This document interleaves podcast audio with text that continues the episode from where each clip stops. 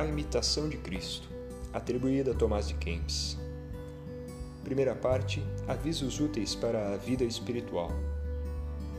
Capítulo 1 Da imitação de Cristo e desprezo de todas as vaidades do mundo. Quem me segue não anda nas trevas, diz o Senhor.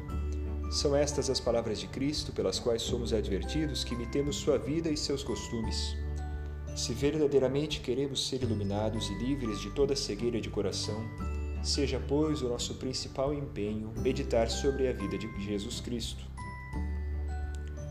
A doutrina de Cristo é mais excelente que a de todos os santos, e quem tiver seu espírito encontrará nela um maná escondido. Sucede, porém, que muitos, embora ouçam frequentemente o Evangelho, sentem nele pouco em levo.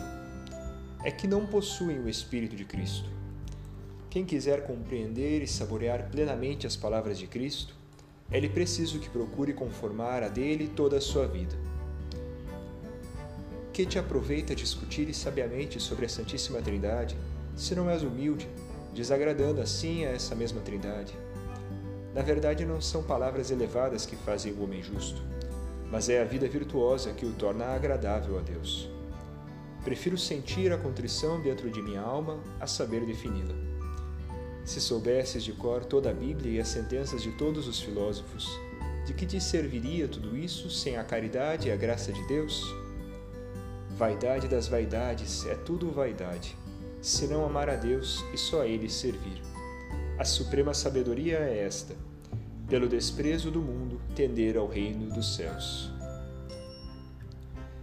Vaidade é, pois, buscar riquezas perecedoras e confiar nelas Vaidade é também ambicionar honras e desejar posição elevada. Vaidade, seguir os apetites da carne e desejar aquilo pelo que depois serás gravemente castigado. Vaidade, desejar longa vida e, entretanto, descuidar-se de que seja boa. Vaidade, só atender à vida presente, sem providenciar para a futura. Vaidade, amar o que passa tão rapidamente e não buscar pressuroso a felicidade que sempre dura.